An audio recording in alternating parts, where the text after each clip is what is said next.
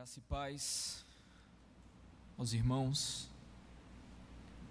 Vamos proclamar a palavra de Deus, aprender com aquilo que Ele já nos falou e continua a usar a Sua palavra para nos edificar, para conhecermos a Ele de uma maneira mais ah, clara, de uma maneira mais amorosa. Vamos abrir as nossas Bíblias hoje no texto de Jó. Hoje o nosso texto vai ser um pouco longo. Vai ser Jó capítulo 38, do verso 1 até o verso 38. Jó 38, 1 a 38. Depois o capítulo 40, dos versos 1 a 15 Logo após leremos 41, do verso 33 ao 34. E por fim, capítulo 42, 1 a 6. Eu vou informando aos irmãos quando formos passando de um texto ao outro. Primeiro texto nosso é Jó 38, do verso 1 até o verso 38. Diz assim a palavra de Deus: depois disto, o Senhor, do meio de um redemoinho, respondeu a Jó: Quem é este que escurece os meus desígnios com palavras sem conhecimento? Cinge, pois, os lombos como homem, pois eu te perguntarei e tu me farás saber. Onde estavas tu quando eu lançava os fundamentos da terra? Dize-mo, se tens entendimento. Quem lhe pôs as medidas, se é que o sabes? Ou quem estendeu sobre ela o cordel, sobre que estão fundadas as suas bases? Ou quem lhe assentou a pedra angular, quando as estrelas da alva, juntas, alegremente cantavam e rejubilavam todas os filhos de Deus? Ou quem encerrou o mar com portas, quando irrompeu da madre, quando eu lhe pus as nuvens por vestidura e a escuridão por fraldas? Quando eu lhe tracei limites e lhe pus ferrolhos e portas, e disse: Até aqui virás, não mais adiante e aqui se quebrará o orgulho das tuas ondas. Acaso desde que começaram os teus dias, deste ordem à madrugada, ou fizeste a alva saber o seu lugar, para que se apegasse às orlas da terra, e, de, e desta fossem os perversos sacudidos? A terra se modela como barro debaixo do selo, e tudo se apresenta como vestidos. Dos perversos se desvia a luz, e o braço levanta para ferir, se quebranta. Acaso entrastes nos mananciais do mar, ou percorreste o mais profundo do abismo? Porventura te foram reveladas as portas da morte, ou viste essas portas da região tenebrosa? Tens ideias nítidas da largura da terra? Dize-mo, se o sabes. Onde está o caminho para a morada da luz? E quanto às trevas, onde é o seu lugar, para que as conduzas os seus limites e discernas as veredas para a sua casa? Tu sabes porque nesse tempo eras nascido, porque é grande o número dos teus dias. Acaso entrastes nos depósitos da neve e viste os tesouros da saraiva que eu retenho até ao tempo da angústia, até ao dia da peleja e da guerra? Onde está o caminho para onde se difunde a luz e se espalha o vento oriental sobre a terra? Quem abriu regos para o aguaceiro, ou caminho para os relâmpagos e os trovões, para que se faça chover sobre a terra, onde não há ninguém, e no ermo em que não há gente, para descedentar a terra deserta e assolada, e para fazer crescer os renovos da erva? Acaso a chuva tem pai? Ou quem gera as gotas do orvalho? De que ventre procede o gelo? E quem dá a luz à geada do céu? As águas ficam duras como a pedra, e a superfície das profundezas se torna compacta. Ou poderás tu atar as cadeias do sete estrelo, ou saltar os laços do Órion, ou fazer aparecer os signos do zodíaco, ou guiar a ursa com os seus filhos. Sabes tu as ordenanças dos céus? Pode estabelecer a sua influência sobre a terra? Podes levantar a tua voz até as nuvens, para que a abundância das águas te cubra? Ou ordenarás aos relâmpagos que saiam e te digam: Ei-nos aqui? Quem pôs sabedoria nas camadas de nuvens? Ou quem deu entendimento ao meteoro? Quem pôde numerar com sabedoria as nuvens? Ou os odres dos céus, quem os pôde despejar? para que o pó se transforme em massa sólida e os torrões se apeguem uns aos outros? Capítulo 40, de 1 a 15. Disse mais o Senhor a Jó: Acaso quem usa de censuras contenderá com o Todo-Poderoso? Quem assim argue a Deus, que responda. Então Jó respondeu ao Senhor e disse: Sou indigno. Que te responderia eu? Ponho a mão na minha boca. Uma vez falei, e não replicarei. Aliás, duas vezes, porém não prosseguirei. Então o Senhor, do meio de um redemoinho, respondeu a Jó: Cinge agora os lombos como homem. Eu te perguntarei e tu me responderás. Acaso anularás tu de fato o meu juízo? Ou me condenarás para te justificares? Ou tens braço como Deus? Ou podes trovejar como a voz, como ele o faz? Orna-te, pois, de excelência e grandeza, veste-te de majestade e glória, derrama as torrentes da tua ira e atenta para todo soberbo e o abate. Olha para todo soberbo e humilha-o, calca aos pés os perversos no seu lugar, cobre os, os juntamente no pó, encerra-lhes o rosto no sepulcro. Então também eu confessarei a teu respeito que a tua mão direita te dá vitória. Contempla agora o hipopótamo que eu criei contigo, que come a erva como o boi. Capítulo 41, verso 33 e 34. Na terra não tem igual, pois foi feito para nunca ter medo. Ele olha com desprezo tudo o que é alto, é rei sobre todos os animais orgulhosos. Capítulo 42, verso 1 a 6. Então respondeu Jó ao Senhor: Bem sei que tudo podes, e nenhum dos teus planos pode ser frustrado. Quem é aquele, como disseste, que sem conhecimento encobre o conselho? Na verdade, falei do que não entendia, coisas maravilhosas demais para mim, coisas que eu não conhecia. Escuta-me, pois, havia dito e eu falarei, e te perguntarei e tu me, ensinarás. Eu te conhecia só de ouvir, mas agora os meus olhos te veem. Por isso me abomino e me arrependo no pó e na cinza. Deus, nosso Deus, obrigado pela tua palavra. Que eu seja claro na explicação da tua palavra. Que o Senhor edifique a vida da tua igreja para o louvor da tua glória. Amém. A história do mundo, a história comum, é carregada de eventos como o evento que nós estamos vivendo hoje. E nessas histórias, nessas épocas, dessas catástrofes, sempre se levantam homens que perguntam onde Deus está em momentos de calamidade. É comum aparecerem homens publicamente questionando a existência de Deus, questionando ah, aquilo que acontece no mundo de Deus e por que isso acontece. Agostinho de Hipona viveu em um período onde aconteceu a queda da cidade de Roma. E muitos homens conheciam Agostinho como o filósofo do cristianismo e questionavam Agostinho acerca daquelas tragédias que haviam acontecido, culpavam ele e culpavam o cristianismo e, consequentemente, o Deus do cristianismo. Agostinho vai falar de uma defesa da religião cristã. Ele vai apresentar razões para aquilo acontecer e por que aconteceu e por que os homens piedosos não sofrem como os homens ímpios. O nosso próprio coração é fonte de incredulidade nesses momentos. Diversas vezes nós nos questionamos por que, que estamos ah, adorando a Deus e no final das contas estamos sofrendo dessa maneira. A história de Jó, ela nos aponta o problema do mal, o problema da justiça e da bondade de Deus. Os dois discursos que nós acabamos de ler que Deus coloca diante ah, do seu servo Jó, eles nos dão uma nova perspectiva ah, de como essas coisas acontecem e Deus estabelecendo a sua justiça, a sua ordem, aquilo que ele criou como ordem criacional. Ele nos apresenta como uma nova perspectiva e muda a perspectiva de Jó acerca do bem, acerca da justiça, acerca daquilo que ordena o mundo. Deus não tem nenhuma obrigação de responder aos seus servos ou de responder a quem quer que seja, porque Ele criou as coisas do seu modo, Ele é Senhor soberano sobre todas as coisas.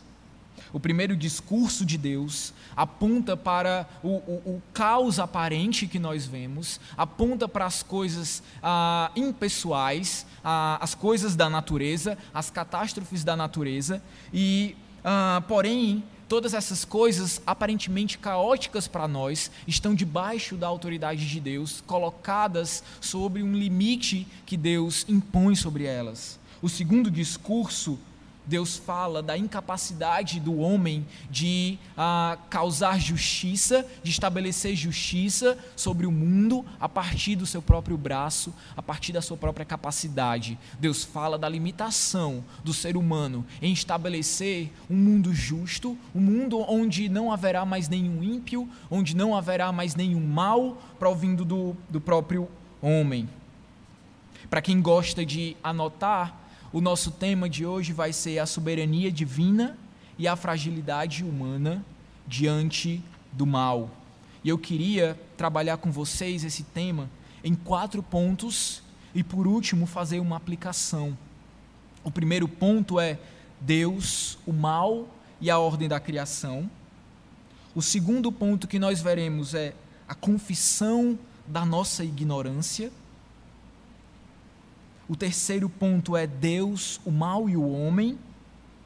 E o quarto ponto é a sabedoria alcançada diante da revelação e do conhecimento de Deus. Portanto, nesse texto, nós veremos essa questão do mal, da justiça de Deus, de sua ordem criacional, da nossa ignorância e da nossa, uh, do nosso alcance da sabedoria diante da revelação de Deus.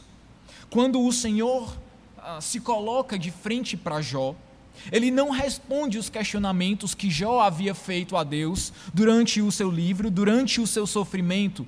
Jó, por duas vezes, questiona a Deus e ele faz diversas perguntas acerca de Deus, acerca do mundo, acerca dele.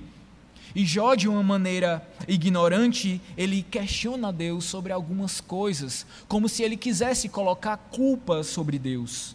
Deus agora, ele ignora o sofrimento de Jó. Ele não responde a Jó. Mas ele não ignora a Jó por descaso. Ele não ignora o sofrimento de Jó por um simples descaso ou porque ele não está interessado em seu sofrimento.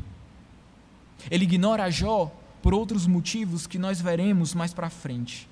Deus faz perguntas existenciais a Jó. Ele coloca Jó em seu devido lugar e apresenta a Jó o devido lugar do soberano Criador. Em uma cena extremamente dramática, Deus se apresenta a Jó no meio de um redemoinho. Imagine a cena.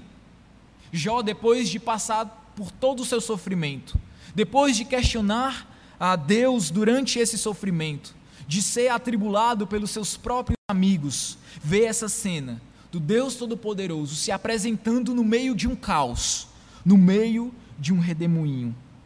Deus assim reforça a percepção de que é Ele quem determina o que é o bem e o que é a ordem. Ele se apresenta diante de uma aparente desordem para dizer que, até mesmo diante daquela desordem, Ele é soberano e tudo está sob o seu controle. As questões relacionadas aqui são sobre as acusações que Jó teria feito a Deus dos seus propósitos. Jó teria colocado, ah, atribuído a Deus ah, propósitos sombrios. Jó chega a falar que das trevas Deus cria planos. E Deus agora está diante de Jó para ah, mostrá-lo que aquilo que Jó pensava anteriormente era provindo de sua ignorância. Deus pergunta a Jó sobre os limites do mar. E esse mar, ele simboliza essa energia caótica, esse mundo caótico, esse mar que representa a escuridão, a, a, o caos. Deus pergunta se Jó sabe sobre os limites do mar, se ele estabeleceu os limites do mar. O mar aqui também representa o próprio orgulho ah, de Jó. Ele fala: e aqui se quebrará o orgulho das tuas ondas. É Deus quem estabelece os limites do mar. É Deus que, mesmo diante da aparente ah, ah, estado caótico do mar, impõe limites ao próprio mar, impõe limites ao próprio caos, o próprio Deus estabeleceu o mar, mas ele estabelece também o limite desse mar. A sua ordem criacional vai além do nosso entendimento. A sua ordem das coisas criadas vão além do que a gente pode imaginar. Ele estabeleceu todas as coisas, ele estabeleceu as constelações, todas elas conhecem o seu lugar, porque foi o próprio Deus quem estabeleceu todas essas ordens. Deus está diante do caos, daquilo que, que é impessoal, daquilo que nos faz ter medo, porque não conhecemos profundamente, mas Deus está sobre todas essas coisas. Ele estabeleceu toda essa ordem criacional, tudo aquilo que é criado foi criado por Deus e teve os seus limites impostos pelo Criador. Jó fala das, ah, dessa pseudo-arbitrariedade da, do, do clima do mundo, das catástrofes, das chuvas. Mas Deus fala também que, mesmo diante dessas catástrofes, é Ele quem impõe os limites. Jó não estava lá quando, quando Deus estabeleceu as estrelas da alva. Jó não estava lá quando Deus colocou os fundamentos, as bases, a pedra angular. Jó não estava lá, ele não tinha esse entendimento, ele não tem o entendimento de quem pôs as medidas do mundo, ele não consegue contar o mundo de uma forma exata como Deus consegue. Deus coloca os limites, ele cria e coloca os seus limites. E isso nos leva à confissão da nossa própria ignorância diante da soberania de Deus diante dos questionamentos de Deus, Jó percebe a sua completa ignorância. Ele percebe a sua indignidade diante de um Deus grandioso como esse, que estabeleceu tudo, que criou todas as coisas e sabe de tudo o que acontece, e tudo está debaixo dos seus decretos. Jó fala: Sou indigno, que te responderia eu? Ponho a mão na minha boca ele diz: punham a mão na minha boca como uma forma de se envergonhar diante de Deus, como uma forma de se humilhar diante de Deus e confessar a sua ignorância. A nossa pretensa autonomia, a nossa pretensa a, autonomia e, e arrogância são destruídas diante desse Deus que é soberano sobre todas as coisas, que sabe de tudo e não tem por que nos dar a razão daquilo que ele criou. Jó se humilha diante de Deus porque ele viu a grandeza do Senhor. Esses dias eu vi um post, um, uma publicação na internet, no Instagram, onde dizia assim: In Science We Trust. Era uma paráfrase daquilo que os americanos ah, colocam e, e têm como bordão, que é In God We Trust, né? In Christ We, we Trust. Ou seja, em Cristo eu confio, em Cristo eu acredito, em Deus eu acredito e confio. E agora eles mudaram e colocaram em Science we trust, ou seja, na ciência eu acredito. Essa é uma forma de mesmo diante do caos, de mesmo diante daquilo que o homem não consegue determinar, não consegue entender, não consegue fugir, mesmo assim esse homem ainda se coloca em arrogância e no lugar de confiar no Senhor, que é soberano sobre todas as coisas, prefere confiar na ciência e no seu próprio braço, que não conseguem, por sua limitação, estabelecer a ordem sobre essa criação. Eu não estou querendo dizer aqui que a religião é contrária à ciência. Não estou querendo dizer aqui que a ciência não tem sua importância. Até porque os principais cientistas da história, dos que já passaram, e atualmente também são cristãos e trabalham na ciência para a glória de Deus. Mas a, o ponto aqui é colocar no lugar de Deus. A ciência é, no final das contas, dizer: eu confio no meu próprio braço, não confio em Deus. Eu confio naquilo que eu posso fazer, não confio naquele que criou todas as coisas. Isso é uma, é uma situação de arrogância é uma atitude de autonomia e arrogância. Mas Jó, quando tentou fazer isso, diante de Deus, porque se achava um homem justo e é, é, impossível de ser colocado debaixo do sofrimento, é quebrado por Deus diante de sua soberania e diante de seu poder. Porém, Deus ainda não tinha terminado com Jó. Jó deveria saber a sua impotência também diante do mal, da impiedade do homem. Jó também deveria entender que, frente à injustiça dos próprios homens, ele também era impotente e nada poderia fazer para estabelecer uma justiça plena nesse mundo, a não ser Deus. O governo divino sobre a ordem criada atinge um patamar mais elevado, no segundo uh, ponto aqui que Deus vai falar com Jó. Quando Deus fala é, que ele pergunta a Jó se ele consegue colocar um anzol no crocodilo, se ele consegue entender, uh, se ele consegue anular o juízo de Deus para justificar os seus próprios uh, atos de justiça para justificar o próprio Jó, ou se ele tem braço como o de Deus, ou se ele pode trovejar com a voz como Deus faz, ou se ele tem a mesma glória que a glória de Deus. E Deus pergunta: Tu olhas para todo o soberbo e humilha-o? Se tu faz isso, então eu confessarei a teu respeito que a tua mão direita te dá vitória. Contempla agora o hipopótamo que eu criei contigo que come a erva como o boi.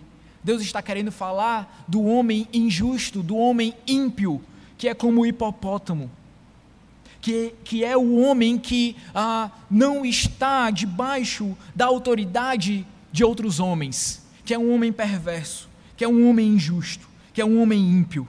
E Deus fala que na terra não tem igual a ele, pois foi feito para nunca ter medo. Será que, que Jó consegue uh, desfazer tudo aquilo que esse homem ímpio faz?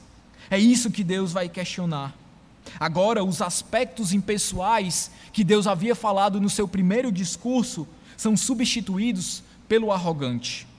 Ao acusar Deus de ser injusto, Jó tira o direito de Deus de estabelecer justiça a partir do próprio entendimento de Deus. Deus questiona Jó acerca do poder da humanidade e do poder de restrição dessa injustiça. Deus sabe que os seres humanos não conseguem estabelecer uma cidade totalmente justa, uma cidade plenamente justa, uma cidade sem nenhum tipo de crime, sem nenhum tipo de mal. Deus sabe que Jó é incapaz de, pelo seu próprio braço, estabelecer justiça. Portanto, por que, que Jó questiona a Deus sobre aquilo que ele acredita ser justo, se é o próprio Deus quem estabelece a justiça, se é o próprio Deus quem estabelece as diretrizes daquilo que é justo e daquilo que é injusto, se o próprio conceito de justiça, do bem, vem do próprio Deus e não dos homens. Os homens não são livres para escolher aquilo que é bom, aquilo que é mal. Tudo isso vem de Deus. Essa justiça vem dele mesmo, expressa o seu próprio caráter Nenhum homem é vestido de majestade e glória como Deus é. Nenhum homem consegue derramar a ira como torrentes para abater o soberbo.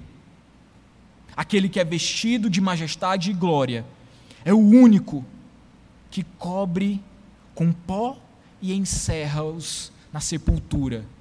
É Ele quem tem o direito sobre a vida dos homens. É Ele quem tem o direito sobre o que é justo e o que é injusto, porque foi ele que estabeleceu isso. Os seres humanos são incapazes de impor uma justiça perfeita, são capazes de estabelecer uma utopia nesse mundo caído. Somente Deus pode restaurar todas as coisas, somente Ele pode estabelecer a justiça. Assim, a humanidade limitada nesse conhecimento das coisas criadas, das coisas impessoais, e também diante da sua impotência, diante da injustiça do mundo, precisam reconhecer a soberania de Deus, entender que nem tudo conheceremos, e entender que nem tudo nós podemos fazer, como sinal de justiça. É claro que Deus espera de nós uma justiça que Ele já estabeleceu na Sua palavra. É claro que Ele espera que nós trabalhemos para criarmos uma cidade justa, um mundo justo. Mas Ele não espera que nós façamos uma cidade plenamente justa e plenamente próspera desse lado da eternidade. Porque somente Deus tem o poder para restaurar todas as coisas. E isso já aconteceu em Cristo e isso nos é prometido. Depois dessas duas séries de perguntas, Jó finalmente alcança um estado de sabedoria diante de Deus e diante dos homens. Em todas as duas falas de Jó, ele repete aspectos da própria fala de Deus. Ele fala daquilo que Deus mesmo falou para ele, como sinal de arrependimento como que se estivesse dizendo: Eu concordo com tudo o que o Senhor me disse, com todas as colocações que o Senhor colocou para mim. Eu tapo a minha boca, eu me arrependo daquilo que de fato eu não conhecia.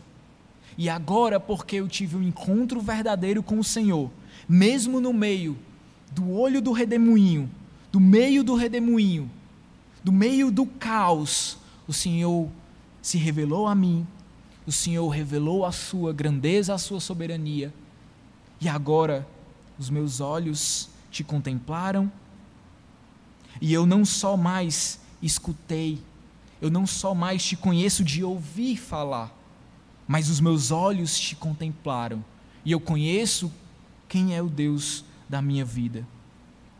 Jó entende a maneira soberana com que Deus rege todo o mundo Jó agora conhece quem é o Deus de fato soberano.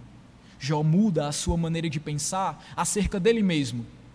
Doutro, doutra hora, Jó se achava justo e um homem simplesmente moralista que cumpria todas as ordens de Deus, que cumpria tudo aquilo que era para ser feito, que era justo e tinha em sua justiça a sua própria, o seu próprio estabelecimento, o seu próprio consolo mas agora ele sabe que não basta simplesmente ele ter uma vida uh, moral correta. Ele precisa, dentro do seu coração, entender que ele mesmo não é capaz, pela sua própria força, de conquistar todas as coisas. Que ele depende de Deus para tudo. Que ele não entende a maioria das coisas que o universo complexo apresenta para ele. E nem mesmo por causa da sua justiça, ele consegue colocar a justiça plena na sociedade como um todo. Agora Jó se torna o modelo de sabedoria que a Bíblia estabelece para o homem piedoso. Um homem humilde, que conhece as suas limitações, que sabe das suas limitações e da sua incapacidade, e um homem confiante, que sabe que Deus é soberano e coloca a sua a esperança última em Deus e naquilo que Deus pode fazer. Jó agora se torna esse homem sábio, não mais simplesmente um homem justo, mas um homem sábio, que conhece o seu redentor e que sabe quem ele é agora. Por último, eu queria fazer uma aplicação trazendo o próprio Cristo para reger as nossas vidas. Cristo é a resposta de Deus ao problema do mal, ao problema da injustiça. Mesmo diante de que esse vai se findar e tudo vai se acabar. Mas Deus responde em Cristo o problema do mal, o problema da injustiça, o problema das catástrofes. Jó, em determinado momento, ele pergunta a Deus se acaso ele tem olhos de carne. Deus, nesse momento, não responde. Mas com o próprio Cristo ele responde. O Deus que se encarnou, o Deus que se fez carne, que trouxe o sofrimento para si, que tirou o sofrimento do seu próprio povo e trouxe para dentro dele mesmo. Sofreu em sua própria carne, mais do que Jó poderia ter sofrido que sofreu a ira divina mais do que qualquer ser humano pode sofrer. Cristo é a resposta de Deus para o problema do mal. É o Deus que sofre, é o Deus que estabelece como uma maneira de redenção o passar pelo sofrimento. A paixão de Cristo é a resposta de Deus para o problema do mal. Estamos entrando na Semana Santa. Nós veremos e revisitaremos os eventos que passaram nos últimos dias da vida do nosso Senhor Jesus Cristo. E lá agora nós podemos entender que Deus não é simplesmente aquele que estabelece as coisas, aquele que estabelece a ordem no mundo, aquele que sabe o que é justo e o que é injusto, mas ele mesmo participa da sua criação, ele mesmo entra na sua criação, ele mesmo sofre junto com a sua própria criação, ele mesmo sofre a ira por causa do pecado. Ele é o Deus que sofreu por nós. Cristo e sua paixão é o Ebed Avé, é o servo sofredor, é aquele que sofreu aquilo que nós nunca sofreremos, porque ele se colocou em nosso lugar. Portanto, a paixão de Cristo é a resposta para Jó diante dos seus questionamentos, diante do Deus soberano. Deus não é simplesmente passivo diante do sofrimento de Jó, como nós falamos aqui. Deus ignora o sofrimento de Jó naquela hora. Mas Jó agora pode saber que o seu redentor vive e que ele sofreu o sofrimento que deveria ter sido dele. O próprio Senhor Jesus sofre o nosso sofrimento. Ele não é passivo diante do nosso sofrimento. Ele não está olhando do céu simplesmente e calmo diante de tudo aquilo que nós passamos. Ele mesmo já sofreu as nossas dores. Ele sofreu mais do que qualquer um poderia ter sofrido. Todo o sofrimento que nós passamos agora é para uma glória infinitamente superior, como o apóstolo Paulo diz. Mas todo o sofrimento que nós passamos jamais chegará aos pés do sofrimento do nosso Salvador. Ele é a resposta ao problema do mal. E Ele mesmo, o próprio Senhor Jesus Cristo, redimiu todas as coisas, estabeleceu a ordem, a justiça.